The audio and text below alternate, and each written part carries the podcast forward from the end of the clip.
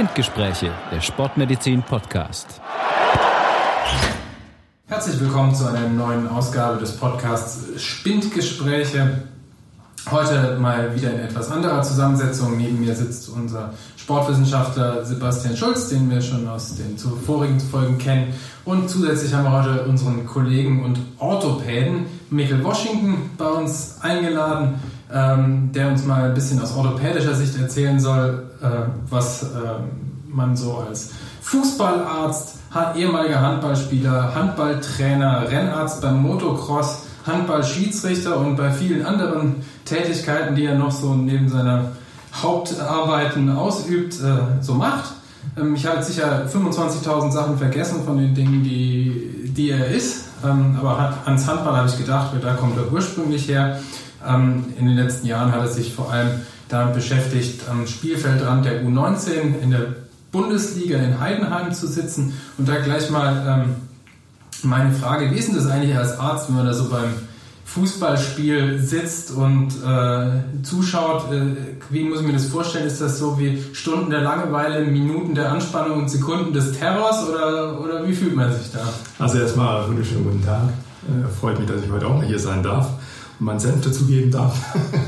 ja, wie ist es am Spielfeldrand? Ähm, man äh, betreut ja die Mannschaft nicht nur während dem Spiel, sondern auch während dem Training. Und man hat ja natürlich dann auch eine Verbindung zu den Spielern, auch mit den Trainern aufgebaut. Und man fiebert da natürlich auch als Arzt mit und man freut sich auf Siege und man ist auch traurig und niedergeschlagen bei äh, verloren gegangenen Spielen. Aber in erster Linie gucke ich natürlich, dass meine Jungs fit sind, fit ins Spiel reingehen und hoffentlich natürlich fit wieder rauskommen. Das geht leider nicht immer so.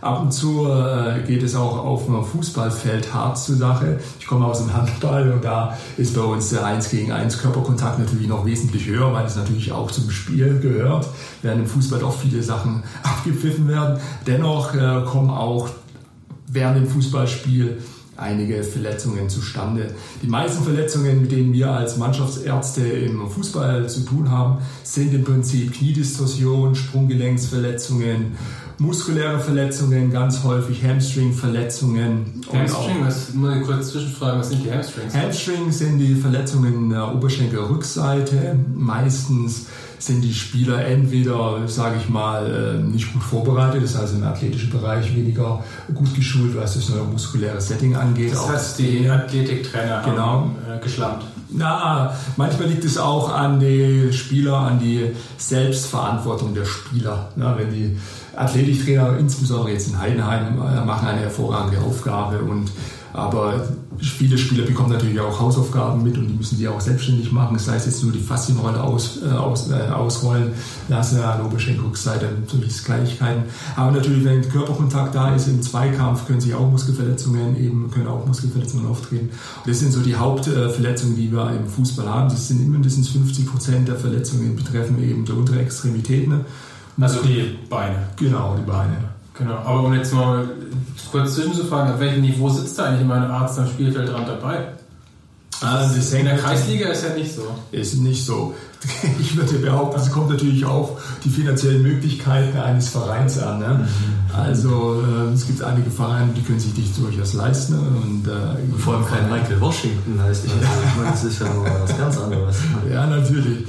Gerne hätten die viele Vereine eine professionelle Unterstützung auch am Spielfeldrand. Ein Arzt, der zusätzlich noch die manuelle Therapie drauf hat, Zusatz äh, Notfallmedizin hat, Zusatzbezeichnung Sportmedizin und sowas. Aber irgendwann Aber ist es doch vorgeschrieben, oder? Es ist natürlich so vorgeschrieben in der Bundesliga, in der ersten, zweiten Liga. Da ist auf jeden Fall vorgeschrieben, dass ein Arzt da sind. Ich weiß jetzt nicht, Sebastian, ob es auch in der Regionalliga solche Vorschriften gibt. Ich weiß zumindest in der ersten, zweiten Liga ist es vorgesehen. Also ich müsste mich jetzt da weiter aus dem Fenster legen, aber ich weiß, äh, es muss kein Arzt dabei sein. Ein Physiotherapeut ist aber eigentlich immer dabei. Aber ob das jetzt vorgeschrieben ist. Okay, aber wir halten mal fest, in der Bundesliga ist immer ein Arzt am Spielfeld dran. Und äh, das sieht man ja auch immer wieder im Fernsehen, dass der dann mit seinem Köfferchen da rausläuft und dann äh, sich neben den verletzten Spieler hinkniet und manchmal wird er dann vom Platz getragen und viel öfter steht der Spieler wieder auf, äh, läuft erst etwas unrund und läuft dann weiter. Das heißt, ähm, Michael, du musst da ja innerhalb von wenigen äh, Minuten, vielleicht auch Sekunden die Entscheidung treffen, ob der Spieler mit vom Platz genommen wird oder ob er weiterspielen kann und das während das Stadion um dich herum kocht. Ähm, wie machst du das eigentlich? Ja, insbesondere, insbesondere für den Trainer. Der will natürlich wissen, was hat er, kann er weitermachen, nicht weitermachen. In der Regel ist so, wenn ich äh, an den Spieler hintrete, frage ich erstmal, ja, was ist passiert, was ist das Problem? Ja, manchmal erkenne ich auch nicht immer gleich den Körperkontakt von draußen, wenn der Spieler mal 100 Meter von mir weg ist. War es jetzt das Knie, was sich verletzt hat, oder war es jetzt das Sprunggelenk? In manchen Situationen ist es eindeutig, was passiert ist. Interessant für mich natürlich auch, auch die Verletzungskinematik zu beobachten. Wenn ich sehe, wie der in Zweikampf reingegangen ist, dann ist also wie viel Wucht da drin war. Genau, ist für mich dann auch schon eine Entscheidung, wo ich schon ein Indiz habe, in welche Richtung das geht. Und wenn der Spieler sagt, ja, es geht, und ich check ihn kurz mal ab, äh, guck mir seine betroffene Körperregion mal an, mach kurz einen Funktionstest es muss natürlich alles äh, fließend übergehen. Funktionstest heißt, du guckst, ob genau, das Gelenk stabil ist, genau, wenn Gelenk stabil ist, genau, ob das Gelenk stabil ist, ob er auftreten kann, kurz einen Laufversuch machen und dann gibt der Spieler in der Regel ganz schnell Feedback, ja, es geht oder geht nicht. Und man kennt auch die einigen Spieler äh, dann auch, wie die drauf reagieren, ob der tatsächlich liegen bleibt und sagt, okay, der hat jetzt wirklich was, geht jetzt echt nicht. Und zeitgleich haben wir es in Heidenheim auch immer so gemacht, dass ich immer Kontakt mit der Bank aufnehme, mit Blickkontakt, wo, wo der Trainer schon draußen steht und dann wartet geht, geht nicht, dann gebe ich ihm Signal, geht und dann ist also er auch glücklich. Du machst, äh, du machst gleich Feedback an die Bank, Daumen genau, hoch, Daumen runter, so Daumen ungefähr. runter wird vom Platz getragen und ausgewechselt, Daumen hoch. so ungefähr läuft es. Und, äh, Aber du beobachtest, wenn die weiterspielen, dann beobachtest du die weiter. Genau, insbesondere äh, wenn die Spieler sagen, äh, ich habe sehr viele ehrgeizige Spieler, eigentlich sind alle in der Bundesliga U19, auch in der ersten, zweiten Liga. Und ich wollte immer weiterspielen und dann sagen die auch manchmal auf dem Feld, ich will weiterspielen, obwohl die eigentlich gar nicht können. Und dann äh, gucke ich mir den auch während dem Spiel an, läuft er, läuft er unrund. Auch der Trainer beobachtet, sieht es ja dann auch und dann äh, werden wir dann in Ruhe, das ist ja dann meistens dann keine so eine Notfallsituation, wo man dann gleich intervenieren muss, dann entscheiden zusammen, hey Coach, wäre vielleicht auch besser, ihn auszuwechseln, wenn wir das Wechselkontingent noch nicht ausgenutzt haben. Wenn es natürlich am Ende ist, hat der Spieler Pech gehabt und du musst durch. ja, aber ich glaube von der Diagnostik, wie viel ist denn da möglich? Ich meine, also wenn du so ein Spieler da jetzt gerade spielt und dann ist die Verletzung da, da gibt es hier, die liegen dann am Boden und kreischen. Gut, das mag jetzt nicht viel heißen im Fußball. Ist doch auch typabhängig. ja, aber oft merke ich es jetzt, gut, als Athletiktrainer steht was anderes. Der Arzt geht als erstes ja hin mit dem Physio, aber da ist doch Mords die Gegenspannung ja oft da, dass man gar nicht abschätzen? Oder ist das falsch gedacht von mir? Dass, kann man das überhaupt abschätzen, ob man eine Bänderverletzung, Muskelverletzung irgendwas ist? Oder sagt man da lieber, ja, ich glaube eher, da ist was weiter, also was Schwerwiegendes? Aber eine richtige Diagnose, ist das möglich? Nee, ist auf dem Feld auch gar nicht möglich. Da geht es mir in erster Linie nur darum, kann der Spieler weiterspielen, nicht weiterspielen. Und kann er auf gutem Niveau weiterspielen. Genau, ja. und kann er schmerzfrei weiterspielen. Die weitere Diagnostik, die mache ich dann in der Ruhe in der Kabine und dann auch nach dem Spiel. Und ähm, dann gucke ich mir die nach dem Spiel nochmal an. Und selbst da, wenn da Knieverletzung oder sowas ist, ist es auch häufig zu überfrüht. Manchmal äh, springen die dann auch bei allen Tests äh, an die Decke mhm. und sind dann positiv, gerade beim Meniskuszeichen. Tut dann weh, dann drückt es am linken, ähm, am, am medialen lateralen Gelenkspalt. Also äh, innen, also außen, ja. außen, genau. Und daher gucke ich mir die dann gerne am nächsten Tag auch nochmal an und dann entscheiden, ja, machen wir, brauchen wir noch eine weiterführende Diagnostik wie Röntgen, Ultraschall oder Kernspin. Wie oft ja. läufst du eigentlich in so einem Spiel da raus? Ist seltener. Also wir hatten jetzt äh, in der letzten Saison, äh, muss ich wirklich auch sagen, äh, echt wenig Verletzte während dem Spiel. Also es würde ich jetzt mal behaupten, es gab Spiele, wo ich überhaupt gar nicht rausgegangen bin, wo die sich zwar hinfallen und dann gleich wieder aufstehen. Deswegen äh, würde ich auch sagen, das ist auch typabhängig und auch natürlich wissen die auch, wenn der Washington aufs Feld kommt und die bei Kleinigkeiten liegen bleiben, äh, kriegen die meistens von mir noch äh, entsprechende Ansagen mit.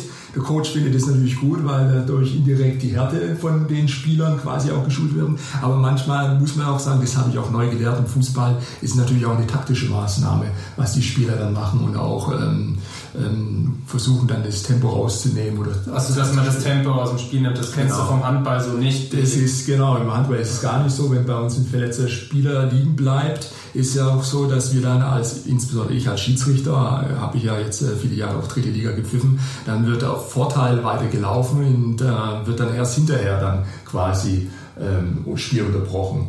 Da gibt es diese Spielunterbrechung dann zur Genau. Ist ja ein bisschen genau. anders. Ist ein bisschen anders. Und Ziel ist eben, das Spiel nicht zu unterbrechen, Vorteilsgedanken laufen zu lassen, ganz viel.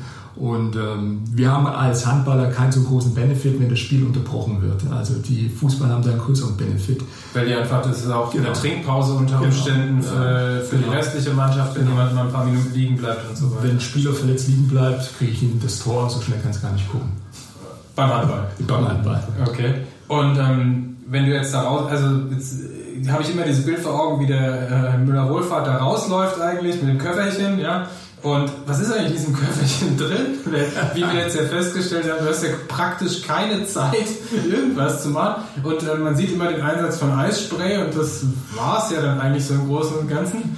Ja, das Witzige ja ist auch dabei die äh, psychologische Komponente bei den Spielern draußen. Wenn die da draußen liegen, dann freuen sie sich schon, wenn jemand kommt und mal kurz Händchen hält, auf Deutsch gesagt. Und einer da ist, sagt, hey, was ist los, wird alles wieder gut? Und dann freuen die sich, dann nimmt ein bisschen Körperkontakt ab, man macht ein bisschen Eis drauf. Ich verwende in der Regel kein Eisspray.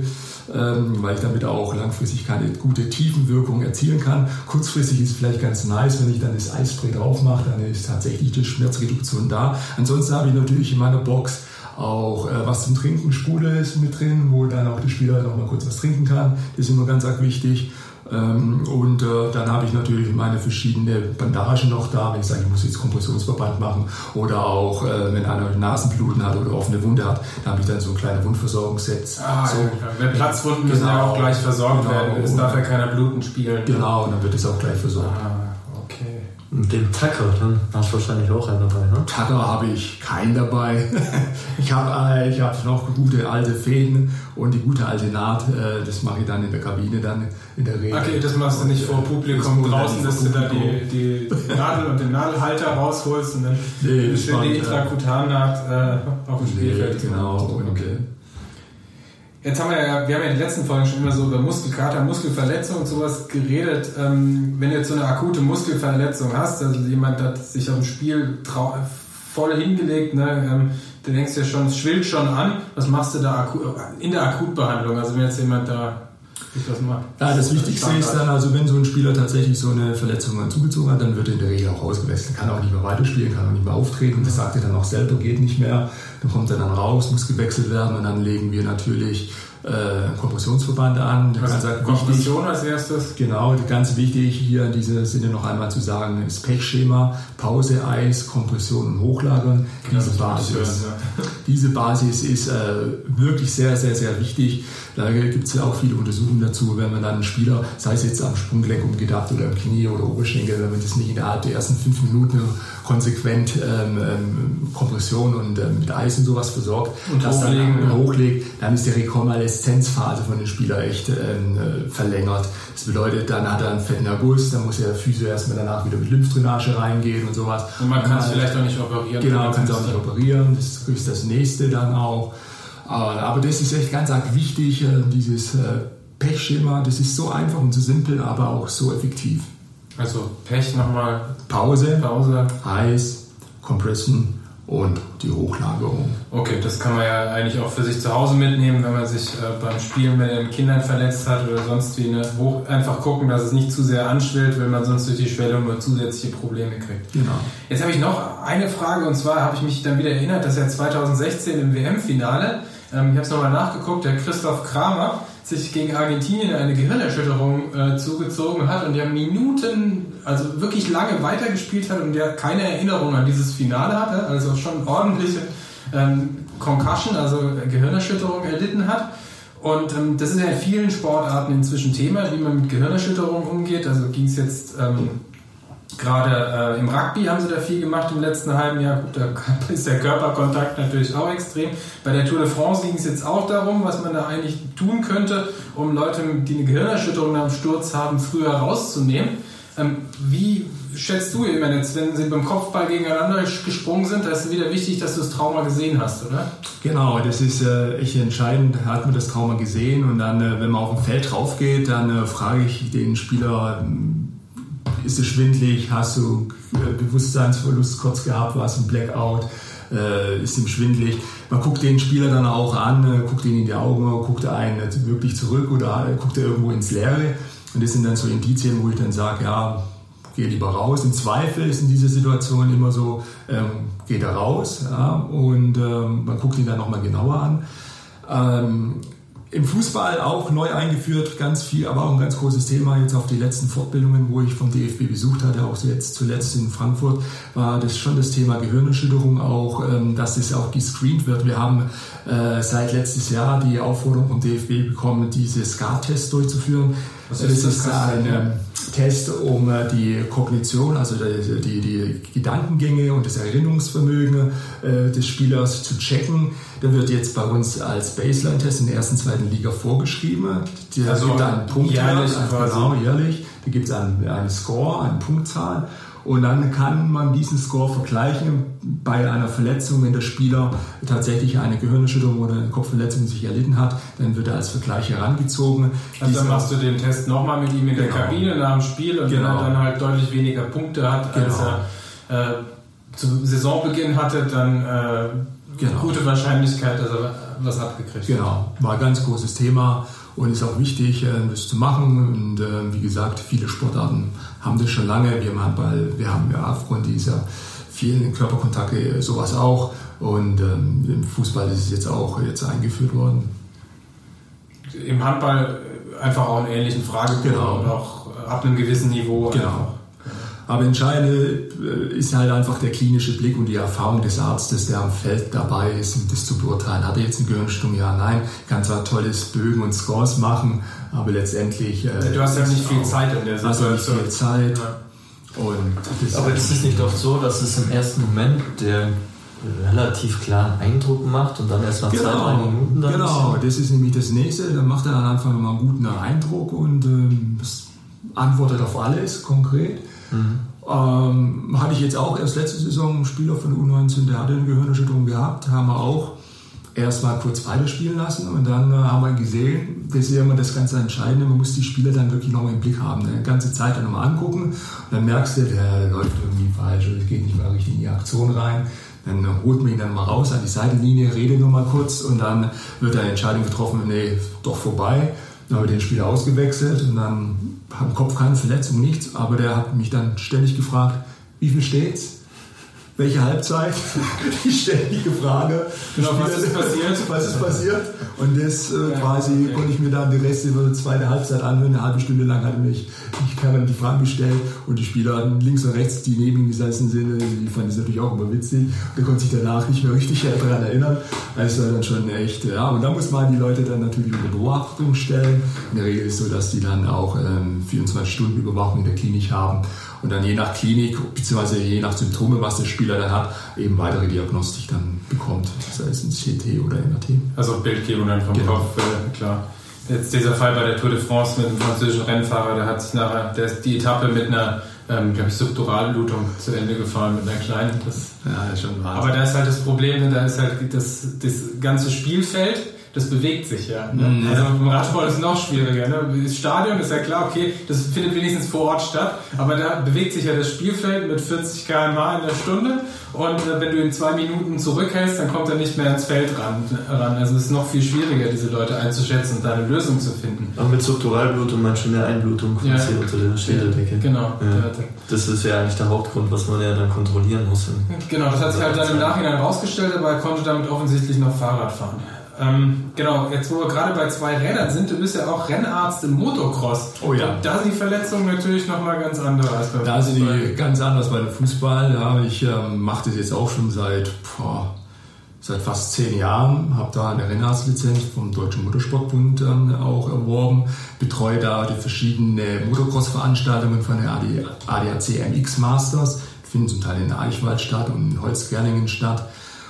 Und da hat man natürlich ganz andere Verletzungsmuster. Da hat man dann schon Knochenbrüche, offene Knochenbrüche, Schulterluxation, Verrenkungen, Schädelbasisbrüche, Halswirbelkörperfrakturen. Ähm Aber da geht es dann meistens nicht darum, ob der weiterfahren kann oder nicht. Wenn es da einen geworfen hat, dann steht er entweder gleich wieder auf, genau. sitzt auf der Maschine. Genau und kommt nachher oder genau. er genau. ist kaputt. Genau, das sind die beiden Möglichkeiten. Das ist dann immer einfach, sagen, okay, wenn es ihn hingebrezelt hat, dann fährt er meistens wieder weiter und äh, die hat dann nicht mehr aufstehen. Dann äh, ist es äh, wirklich Zeit da. Was ist da das schlimmste Ereignis? Weißt du eins im Kopf, was du da Oh ja, erst vor zwei Jahren hat es ein äh, zwölfjähriger Junge auf den Schädel, äh, hat sich den Schädel angeschlagen. Der äh, kam aus Berlin und hat sich da eine Hirnblutung zugezogen. Auch, äh, wir kriegen ja im Nachhinein auch die, die, die, die äh, vollkommene Diagnostik, beziehungsweise auch die, was da rausgekommen Klinik an, an Info. Und da war einer mit der Hirnblutung auch und auch äh, Halswirbelkörperfraktur. Das sind dann schon so Sachen, die gehen einem wirklich nach. Während der Situation äh, arbeitet man seine mhm. Algorithmus ab. Äh, wie mein Kollege Johannes auch viel im Notarztdienst noch unterwegs ist, hat man so einen ähm, Algorithmus, wo man dann durcharbeitet. Und wie ist es denn passiert? Wie hat er das dann geschafft? Das war beim Start. Äh, der ist beim Start, der Massenstart. Also es sind ja noch 40 äh, Fahrer, die auf einmal in eine kleine Rechtskurve dann meistens dann einbiegen müssen und dann will jeder die beste Bahn haben. Die beste Linie fahren. Die beste Linie fahren und dann mhm. reicht es, wenn er dann mit einer anderen zusammentuschiert und dann haut es den über den Lenker drüber und schlägt halt dann ungebremst mit dem Kopf auf den Boden auf. Auch wenn er in Anführungszeichen weich ist. Äh, wenn die dann mit Vollgas da reingehen, dann ähm, sind erhebliche Verletzungen vorprogrammiert. Sag mal, wenn ich jetzt das so höre, ne, du beschäftigst dich ja auch mit, äh, wie ich, mit Krankheit und Verletzung und solchen Dingen. Und jetzt bist du ja noch als Handballschiedsrichter unterwegs wenn du jetzt so diese Denkweise hast, ne, oh Gott, äh, was man sich alles kaputt machen kann, bist du dann restriktiver geworden im Handballpfeifen, weil das ja doch so ein Sport ist, wo, es, wo das verdeckte Foul angeblich zum guten Ton gehört? Das stimmt allerdings. Erst gestern wieder die Situation gehabt von einem Spieler, ich habe gestern ein Trainingsspiel gepfiffen gehabt in der dritten Liga.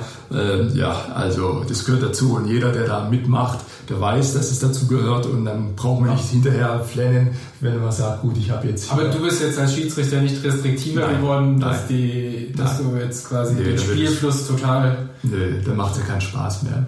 Okay, dafür bist du zu sehr Handball-Fan und ja, Handballer aus Überzeugung. Ja, natürlich. Ich meine, das ist auch die, solche Situation und die Spieler, die wollen ja auch diesen Körperkontakt haben und wollen diesen Zweikämpfer haben. Und äh, deswegen äh, habe ich da schon eine, eine sehr humane Linie, was Progression angeht als Schiedsrichter. Also die meisten wissen, wenn ein junger Washington kommt zum Pfeifen, dürfen sie ein bisschen mehr machen, gehört auch zum Spiel dazu. Aber was ganz klar ist, gefährliche Aktionen, die müssen immer geahndet werden. Also wenn der Spieler ungeschützt ist, Aktionen in der Luft sind oder in den Wurf angehen, da muss man durchgreifen. Da brauche ich auch nicht erst mit der Verwarnung anfangen, sondern die werden dann mit zwei okay. Minuten bestraft bei uns im Handball oder wenn es gegebenenfalls äh, mit einer roten Karte dann geahndet wird. Da gehört aber auch viel Erfahrung dazu. Ich meine, das weiß man ja. bestimmt nicht im ersten Spiel, sondern Nein. als Spieler wahrscheinlich weißt du es auch schon gut, dadurch, dass du mal selber auf dem Feld warst. Aber ich meine, von außen zu sehen ist ja auch mal was anderes und da frühzeitig dann zu pfeifen und richtig zu pfeifen. Ich meine, da wird ja jede Entscheidung nochmal. Es gibt halt so rote Linien bei, bei Aktionen, die eindeutig zu Verletzungen führen würden. Ne? Genau, es gibt so Kriterien, die uns als Schiedsrichter an Hand gelegt werden: hohe Intensität, Arglistigkeit, keinen Bezug zum Spielhandlung. Mhm. Und solche Leitlinien haben wir als Schiedsrichter an die Hand gelegt, die sind im Fußball ja auch so ähnlich. Also darf ich jetzt als, wenn ich jetzt beim Handball denke, ich ja immer an Schulterverletzungen und so, dann können die, wenn ich jetzt dem in den Wurfarm reingreife, wer der durchzieht oder sowas, ist Genau, das, das ist so ein No-Go. Das ist absolutes No-Go und das wissen die Spieler auch und da entschuldigen sie. Manchmal passiert es, im Zweikampf, im Affekt, wo ich sage, okay, das ist jetzt dumm gelaufen, da kommt auch der Spieler, der dann dieses V getätigt hat, wirklich zu den Spielern hin und sagt, hey, sorry, es tut mir echt leid, scheiße sowas, weil jeder Spieler weiß, wenn er in den Wurfarm reingeht, dann äh, kann das auch mal die Karriereende bedeuten, ne? beziehungsweise mindestens eine vier bis sechs monatige Verletzungspause an, äh, mit nach sich ziehen. Würdest du sagen, dass Schulter das kritischste Gelenk im Handball ist, während das äh, Knie- und Sprunggelenk beim Fußball sind? Oder? Aber würde ich gar nicht so sagen, weil aufgrund unserer ähm, kleinen Spielfeld von 40 mal 20 Meter und viele kleine Aktionen sind Sprunggelenke und die Kniegelenke weiterhin immer noch Nummer eins. So Wurfarmverletzungen kommen komischerweise gar nicht so oft vor. Ja, da sind wir echt, würde ich, würde ich jetzt so behaupten. Weil die Spieler auch darauf achten. Genau, die Spieler achten darauf und es will auch keiner, dass ein Wurfarm irgendwie reingelangt wird und sowas. Deswegen passieren so Schulterverletzungen nicht so oft. Vielmehr dann echt tatsächlich Kreuzbänder, Sprunggelenksdiskussionen oder normale Prellungen. Und dann allerdings bei den chronischen Schäden sind natürlich die Schultern äh, dann wieder Nummer eins, wo man sagt, okay, das sind dann degenerative Veränderungen dann im Vordergrund. Schön. Dann ähm, würde ich sagen, Sebastian, hast du noch irgendwelche Fragen an Michael aus? Ja, was macht man denn jetzt, wenn man jetzt sagst du hier chronische Schäden oder Muskelverletzungen und der war jetzt gut auf dem Spielfeld, da haben wir erst lange drüber geredet.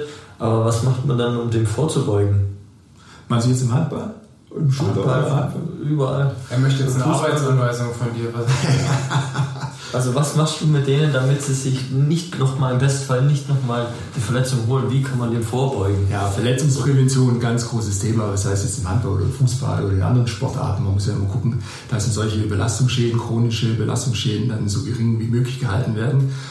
Da bedeutet es natürlich, man muss erstmal den Spieler angucken, was hat er, was hat er im Muskelstatus, welche koordinativen Fähigkeiten hat der Spieler. Dann sage ich dann auch, ähm, ich habe ja auch viele Jahre, jetzt 18 Jahre auch als Handballtrainer gearbeitet, selber A-Jugend-Bundesliga trainiert gehabt. Und da habe ich dann auch immer ein, äh, ein Basisprogramm gemacht in meinem Training, wo ich dann koordinative Elemente reingemacht habe, wo ich dann propriozitives Training mit reingemacht habe. Das propriozitives Training Also so, so Wackelbrettübungen mit Koordination, neuromuskuläre Ansteuerung, mhm. sowas habe ich mit reingebracht gemacht. Wir haben natürlich immer wenig Trainingszeiten, deswegen musst du gucken, dass du dann diese Elemente schon im Warmmachbereich mit reinmachst. Und dann kommen natürlich Kraft- und Stabi-Übungen natürlich noch mit dazu. Und dann muss man die Spieler dann individuell auch immer angucken, was kann er, was kann er nicht, wo hat er individuelle Defizite. Man kann leider nicht, oder am schönsten wäre es, man macht alle auf einen Kamm, sondern man muss quasi interindividuell gucken, wo hat der Spieler seine Defizite? Ja, nein, deswegen sind auch so Sportuntersuchungen eigentlich immer sehr sinnvoll und effektiv, um das eben vorzubeugen. Und auch im Hobbysportbereich ist es ja ein entscheidendes Kriterium, wo man sagt, hey, lass mich doch einfach mal durchchecken, wo stehe ich, wie ist mein Status, um danach zu sagen, hey, ich möchte jetzt Marathon laufen oder ich möchte einen Einzelmarathon laufen oder möchte äh, Triathlon äh, gut bewältigen. Ähm, das macht dann schon Sinn, sich mal angucken zu lassen, untersuchen zu lassen, hat er Dysbalance, ne? kann ich da Ausgleichsaktionen machen. Ja, vor allem, dass halt nicht irgendwelche Fehlstellungen oder genau. Fehlbelastungen resultieren, die halt nachher wieder natürlich auch zu monatelangen Trainingsausfall führen genau. kann. Wenn sich jemand halt die Achillessehne kaputt macht, dann äh, war es das halt mit der Saison. Genau. So ungefähr. Also so machst du dann die Vorbeugung, also du guckst quasi, wo sind die Schwächen und dann kannst du den, kann man denen ja auch entsprechende Übungen mitgeben. Genau. Das ist dann der Fall, wo du dann zu mir sagst, Sebastian, kümmere dich drum, mach, zeig dir ein paar Stabilübungen ja. und mach mit. Genau, genau. Aber dann hängt es natürlich immer an jedem selber. Das ist halt das äh, Grundproblem bei diesen Präventionssachen. Ne? Es ist nicht die Tablette, die es weg und gut macht, sondern man muss an sich arbeiten und man muss das regelmäßig tun. Und äh, man muss natürlich aber wissen, wo seine Defizite sind und da kannst du natürlich äh, gut helfen. Da ist natürlich der Vorteil als Mannschaftsarzt, die Spieler, die habe ich dann quasi mehrfach in der Woche, die sehe ich regelmäßig da kann man dann den permanent noch mal ein bisschen dran erinnern und ein bisschen an die Hand nehmen. Dann machen die das auch. Im Leistungssport würde ich eh behaupten, dass das nicht so das große Problem ist. Ich glaube, im Hobbybereich ist eher das Problem, wo dann die Leute noch weniger Zeit haben, da wollen ja eben nur noch laufen gehen. Und also ich kenne es ja von mir selber. Das Erste, was äh, der Triathlet, der zeitgestresst ist, äh, liegen lässt, ist äh, Dehnen und äh, genau. Und bevor er eine Lauf- oder genau. eine Schwimmeinheit streicht. Ne? Genau. Also so sollte es eigentlich anders machen. Genau. ich sollte es wissen, aber deswegen muss ich ja trotzdem zu dir zur Manualtherapie, damit ich mich weiter bewegen kann. Und wie machst du es dann jetzt, wenn jemand eine Verletzung hat? Sagen wir mal, wir gehen davon aus, der hat eine muskuläre Verletzung gehabt, ein Faserriss. Fußball, hintere Kette ist gerissen gewesen. So, was passiert jetzt? Ja, gut, bei uns kriegen die natürlich alle eine Diagnostik. Das heißt, entweder kriegen sie mindestens einen Ultraschall, im weiteren Verlauf auch ein MRT.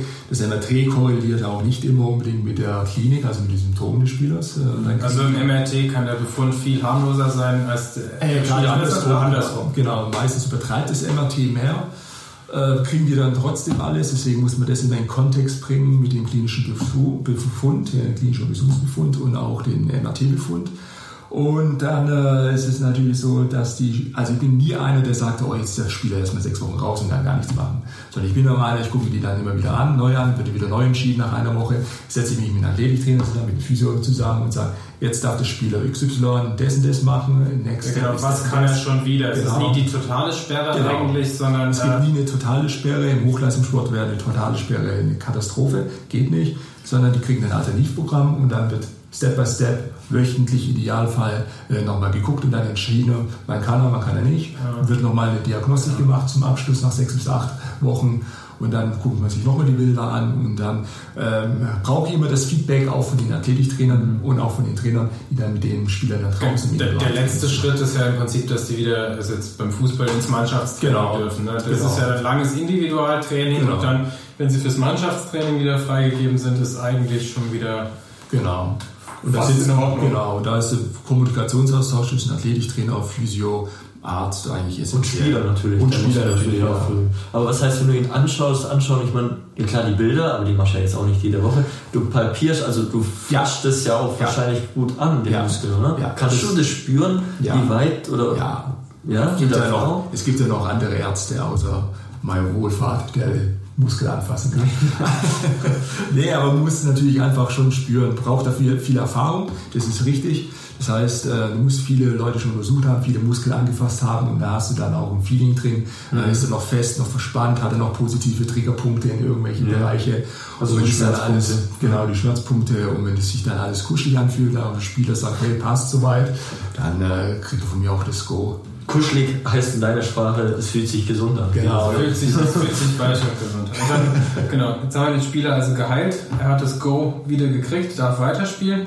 Ähm, ja, vielen Dank, Michael, für diese Einblicke in deine äh, Welt als äh, Trainer, Schiedsrichter und äh, Bankwärmer, bankwärmender Arzt.